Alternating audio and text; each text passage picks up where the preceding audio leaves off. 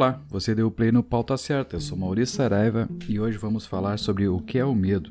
Bem, segundo o dicionário Aurélio, a etimologia da palavra medo tem referência ao vocábulo metus, em latim. No grego, o termo utilizado para se referir ao medo é a palavra phobos, de onde se origina a palavra fobia, que significa a sensação de insegurança desesperadora com relação a qualquer momento futuro inquietação, ansiedade, temor e apreensão. Então, define-se medo como um estado emocional que se expressa no indivíduo perante uma situação de ameaça inesperada. Para a psicologia, o medo é um estado afetivo emocional necessário para a adaptação do organismo ao meio. Com relação ao aspecto social e cultural, o medo faz parte da construção do caráter de uma pessoa ou de uma organização social.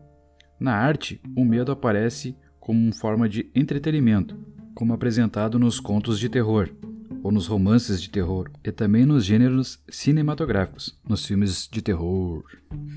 O medo está presente quando nos deparamos com estímulos de ansiedade insegurança, ou algo em determinadas situações desencadeadas a partir de algo que seja desagradável, ou razões sem qualquer lógica, como as crenças populares ou as lendas de fantasmas. Quando sentimos que algo ou alguma coisa possa intimidar a força ou a vida de alguém, faz com que o cérebro ative um estímulo químico que proporciona uma sequência de ações, como aumento da frequência cardíaca, aceleração da respiração e contrações musculares.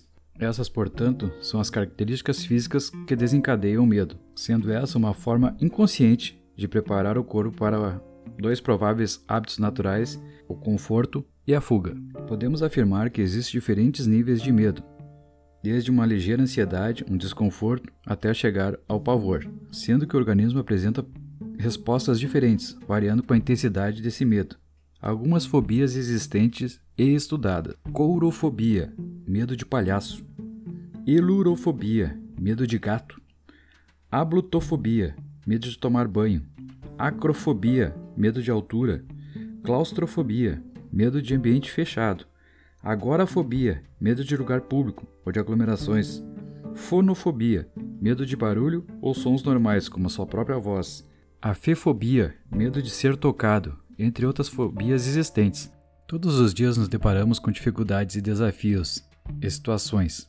E o que define você é a forma como você encara os desafios, sendo que muitas vezes você pode encarar estas situações que se apresentam com medo. A Organização Mundial de Saúde, OMS, informa que 33% da população mundial sofre com ansiedade, que apresenta uma forma de medo antecipado de algo que pode ou não ocorrer. O medo deve ser encarado como uma resposta natural do organismo para o estado natural de sobrevivência do nosso cérebro e ao mesmo tempo pode se tornar uma força poderosa que torne você capaz de reagir a determinada situação.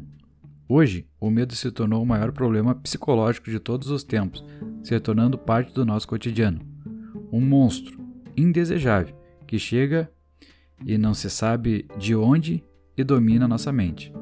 O medo é também saudável, porque sem ele não teríamos como identificar o perigo e colocaríamos nossas vidas em risco constantemente. Sendo assim, nossas maiores dificuldades estão ligadas diretamente ao medo.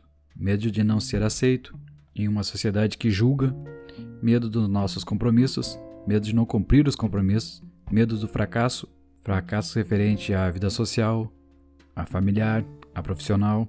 Estes medos estão ligados à emoção, como preocupação, depressão, dúvidas, se tornando terrores existenciais.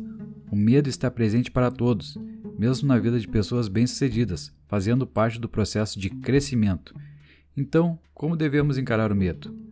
Para vivermos bem e em harmonia, precisamos encarar nossos temores, só existindo uma maneira de superá-los, enfrentando-os com coragem. E como devemos lidar com o medo? Faça duas perguntas a si mesmo quando surgir uma situação de medo. Tenho medo de quê? E o que realmente pode acontecer? Agora, verifique suas respostas mas de forma sincera, para que você consiga compreender racionalmente. Assim você automaticamente deixa de alimentar uma cadeia de pensamentos negativos. Quando você se questiona, você consegue utilizar uma área do cérebro responsável pela tomada de decisões conscientes e voluntárias. Assim, você não permite e nem se envolve com sofrimentos, dúvidas, receios e incertezas.